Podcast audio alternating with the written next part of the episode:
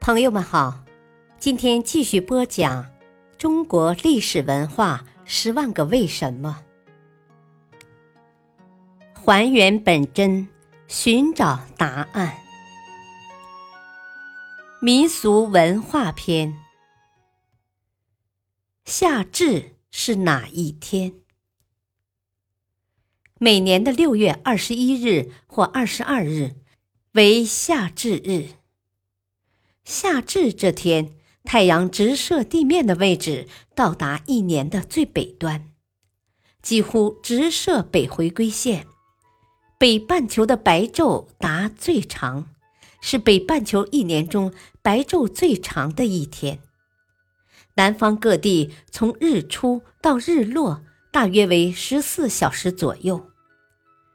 夏至这天虽然白昼最长。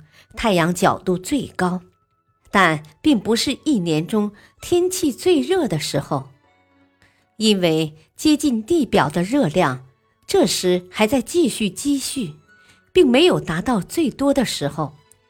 俗话说“热在三伏”，真正的暑热天气是以夏至和立秋为基点计算的，大约在七月中旬到八月中旬。我国各地的气温均为最高，有些地区的最高气温可达四十度左右。夏至，古时又称夏节、夏至节。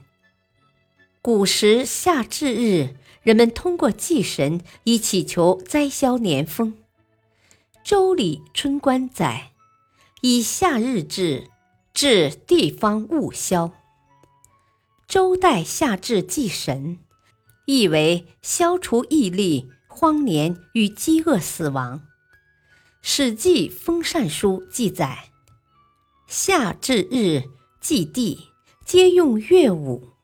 夏至接近远日点，冬至接近近日点，且近日点地球公转速度快，远日点地球公转速度慢。夏长冬短。由此得来。不过夏至不热，夏至三更属头伏。夏至虽表示炎热的夏天已经到来，但还不是最热的时候。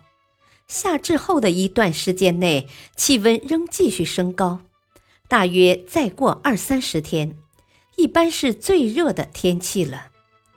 过了夏至，我国南方。这时往后常受副热带高压控制，出现伏旱，华南西部雨水量显著增加，使入春以来华南雨量东多西少的分布形势逐渐转变为西多东少。